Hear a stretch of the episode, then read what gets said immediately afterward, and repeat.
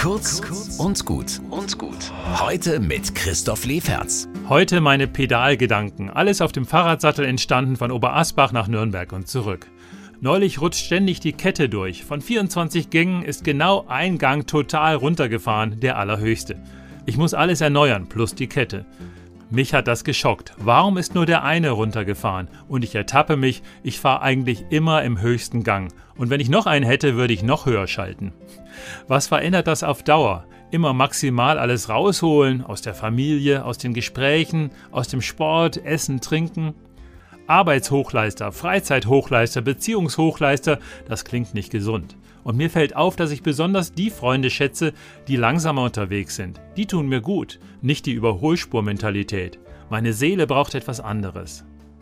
In der Bibel gibt es einen Song, der berührt mich jedes Mal, der ist das Gegenteil vom allerhöchsten Gang. Zitat Der ist wie ein Baum, der am Wasser steht. Er trägt Früchte zu seiner Zeit, und seine Blätter verwelken nicht, und was er macht, das gerät gut. Muss ich jetzt nur noch umsetzen, also runterschalten.